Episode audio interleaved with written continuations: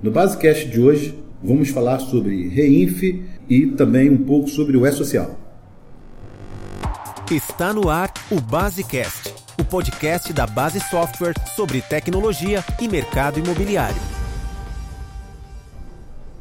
Temos aqui a presença do Dr. Marcelo Borges, diretor da ML e diretor de locações e condomínios da BAD, que hoje é uma das pessoas que tem acompanhado muito, muito de perto esse processo todo, essas mudanças né, no nosso sistema de comunicação com os, os órgãos federais. Tá? Marcelo, muito obrigado mais uma vez por essa por sua presença aqui, compartilhar com a gente seu conhecimento. É um prazer estar aqui novamente, é, ainda mais um assunto tão relevante hoje para o cenário nacional e aqui especificamente o cenário imobiliário e condominial. Então é um prazer e uma grande honra.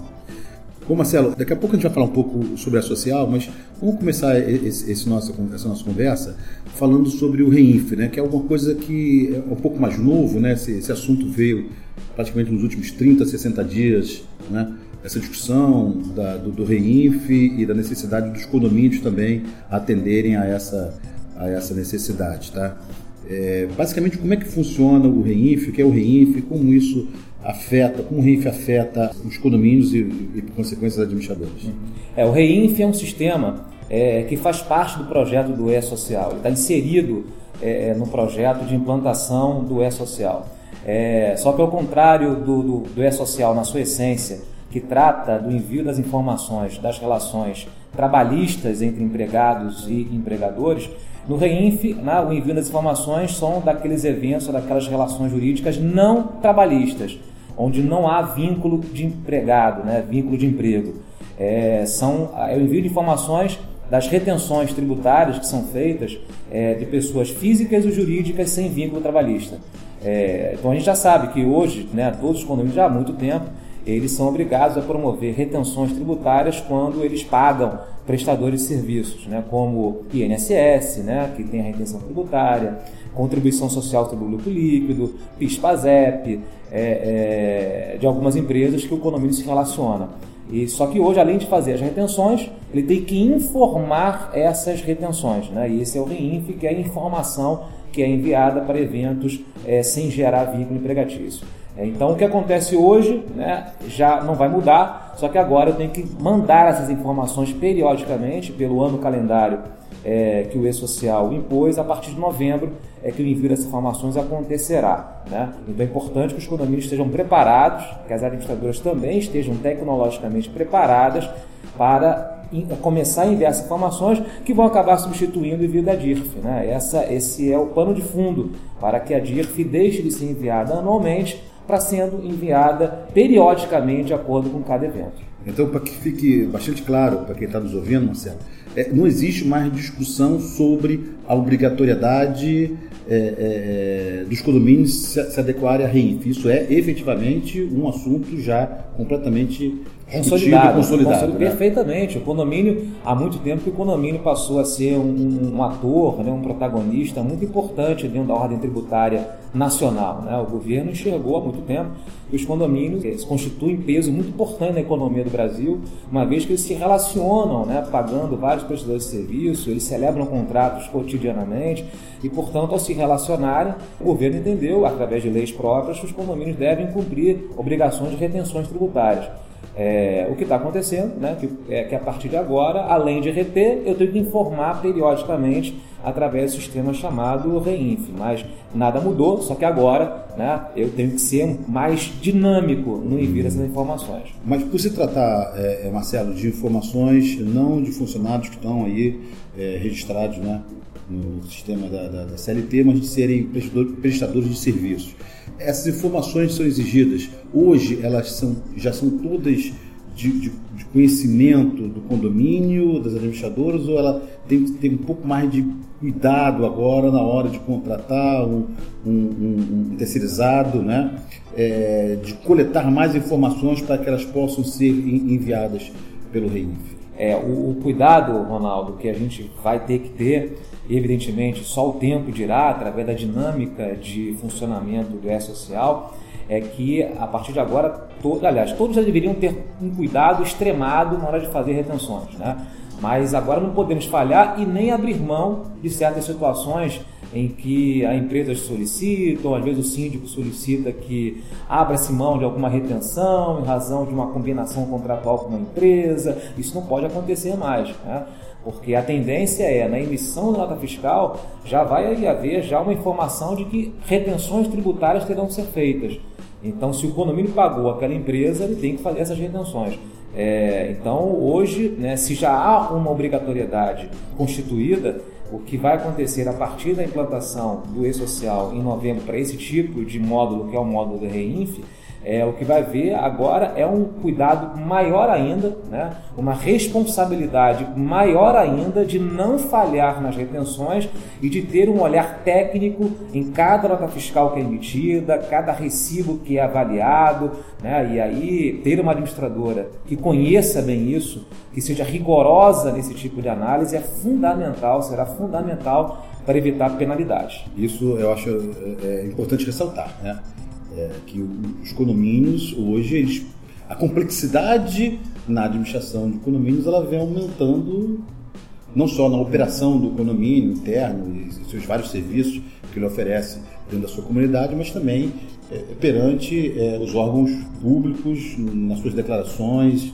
Então, é um momento onde os, os síndicos, não é, Marcelo, devem refletir sobre como os seus condomínios são, são, são geridos, né, para que ele tenha todo esse amparo que as administradoras hoje né, eh, estão estruturadas para fornecer e dar essa segurança né, para os seus condomínios. Sim. É importante que cada síndico é, esse é o momento agora de, de treinamento, é um momento de. Por isso que esse, esse, momento que a base está abrindo é muito importante, porque esse, esse é o momento de, de, de gerar informações, né? de nutrir informações. E não dá para afastar o síndico desse tipo de, é, de protagonismo né? Nesse, nessa hora, de, de, discussão nessa hora. Porque o síndico é o primeiro que contrata. O primeiro que se relaciona com uma empresa é o síndico, que ele promove a contratação. Neste momento, na raiz ele vai ter que é, é, é, é, já saber que essas contratações, né, de acordo com o sistema de pagamento que ele é, é, combina com as empresas, vai ter que ter retenções tributárias que devem ser respeitadas. Né? E aí, evidentemente, aí tem um outro lado da ponta, né, que é a administradora, que vai ter que ter uma ciência muito grande para prestar uma assessoria realmente técnica e qualitativa para cada condomínio. É, então, a, a, parceria entre síndico e uma administradora qualificada hoje é fundamental, né, primordial, para que não tenhamos problemas né, em fiscalizações, em penalidades, né, pelo descumprimento do REINF e de todo o sistema do E-Social. É, nós, nós, eu quero, eu quero chamar a atenção aqui é, dos ouvintes que nós temos um vídeo gravado sobre a social, exatamente com, com o Dr. Marcelo Borges, é um, é um, vídeo que eu considero um, um material de consulta obrigatório para quem está nesse, nesse, mercado. Ele é muito elucidativo com relação a todo esse, ao que é o social e a todo o, o impacto que ele traz para os condomínios, né, e, e naturalmente para as administradoras. Mas vamos falar então um, pouco sobre esse impacto do, do RIF e do E-Social também, porque é, é, é, importante se entender que nós não estamos falando somente sobre mudanças tecnológicas, né? Nós estamos falando de é, mudanças, às vezes, no hábito de se fazer alguma coisa dentro do condomínio e que isso, que de alguma maneira acabava desapercebido, hoje isso vai ter um impacto muito muito imediato dentro desse cenário de social e de RIF. Né?